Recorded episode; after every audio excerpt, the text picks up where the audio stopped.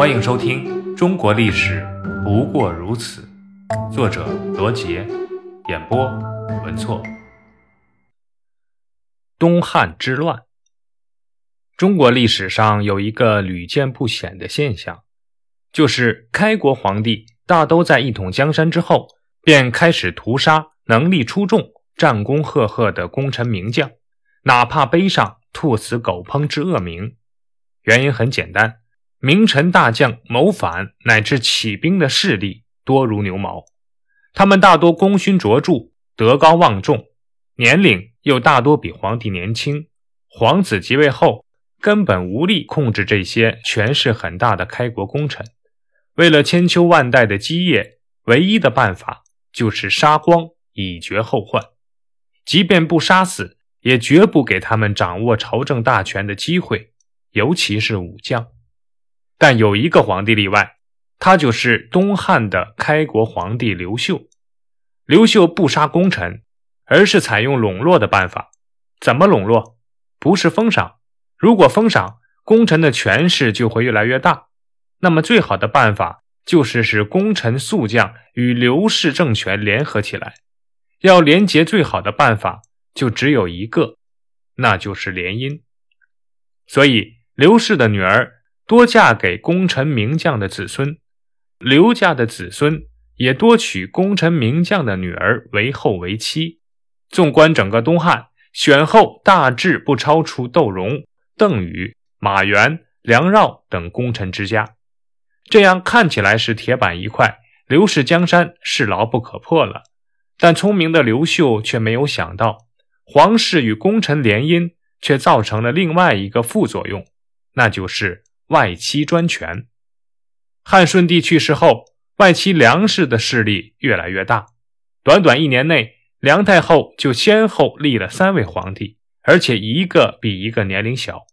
最小的冲帝才两岁，最大的桓帝也才十五岁。梁太后临朝，军政大权由大将军梁冀一手掌握，朝政事宜无论大小，全由梁冀决断。官员升迁要贿赂他，进贡给朝廷的金银珠宝也归梁冀所有。梁冀堪称是无冕之王，富有天下，拥有封户三万。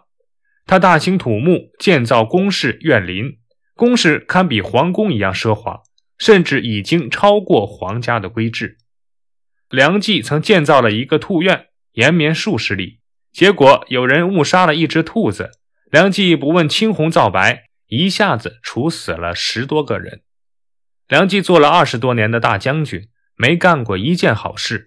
朝廷内外所有官吏无不畏惧，无不俯首听命，乃至连皇帝也不敢过问任何的政事。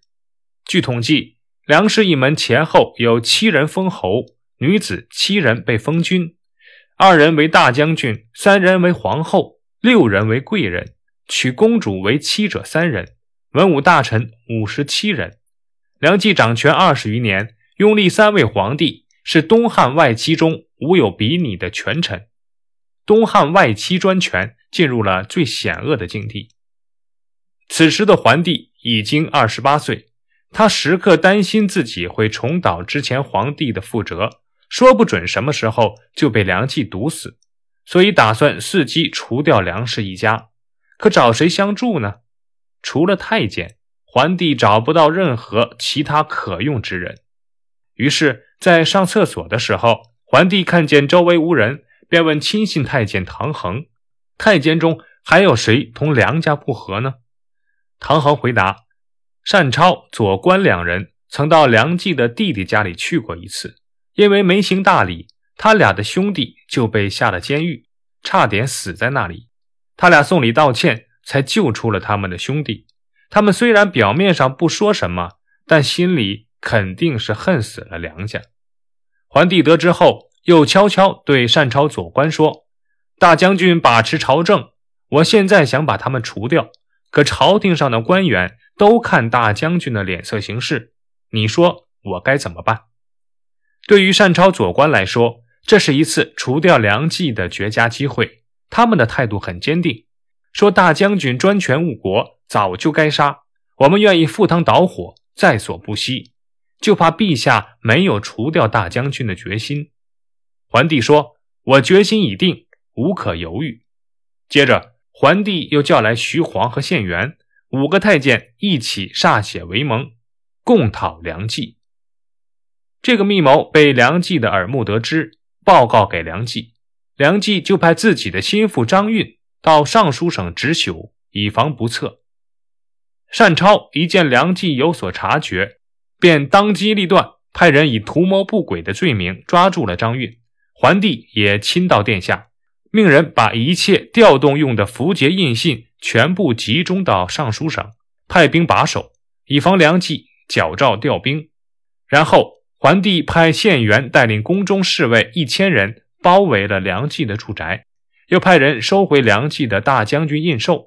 梁冀绝不会想到桓帝会突然发难，措手不及，无从抵抗，只好与妻子一起自杀身亡。梁冀死后，桓帝将其族人、亲属，无论男女老幼，一并处死。官员受株连罢官者多达三百余人，处死的。就有数十人，朝廷上下各衙门几乎为之一空。清朝粮计家产达三十亿钱，可抵全国当年租税的一半。粮计是除掉了，但政权并未回到桓帝的手中，而是为宦官们所把持。宦官执政情况比外戚执政也好不了多少，甚至有过之而无不及。他们把宗族亲戚。派到地方上担任刺史、太守，贪赃枉法，榨取民财，形同盗贼。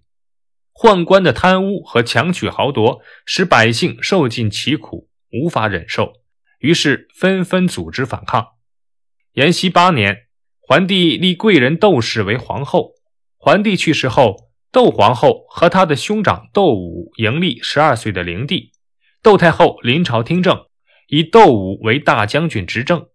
窦武与太傅陈蕃等谋划诛杀宦官，先控制政府中枢和部分禁卫军，又掌握首都及附近地方的政府机构，准备将宦官逐步剪除。但宦官曹节、王府等人先发制人，劫持了灵帝和窦太后，假传圣旨收捕窦武等。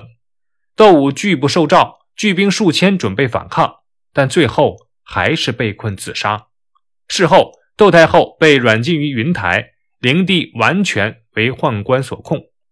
本来占尽优势的外戚，居然被宦官的突然发难搞垮，可知宦官的势力在当时是多么的大。曹节王府诛杀窦武、陈蕃等人，自相封赏，加官进爵，父兄子弟皆为公卿列校、牧令首长，布满天下。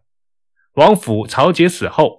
宦官赵忠、张让等十二人都任职中常侍，封侯贵宠，世人称之为十常侍。灵帝甚至宣称：“张常侍是我父，赵常侍是我母。”宦官得到了空前的恩宠，他们越发的肆无忌惮，胡作非为。东汉的政治也越加的混乱，东汉王朝就在外戚和宦官交替专权中可怕的轮回。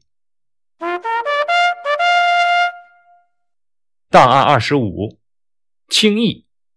东汉自和帝以后，外戚宦官交替专权。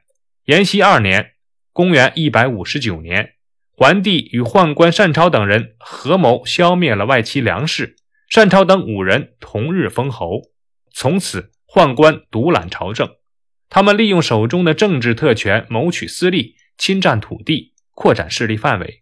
外戚宦官阻塞了士人、太学生做官的道路，于是官僚士大夫把抨击的主要矛头对准了宦官。他们评论朝政，褒贬人物，猛烈抨击宦官集团，史称“清议”。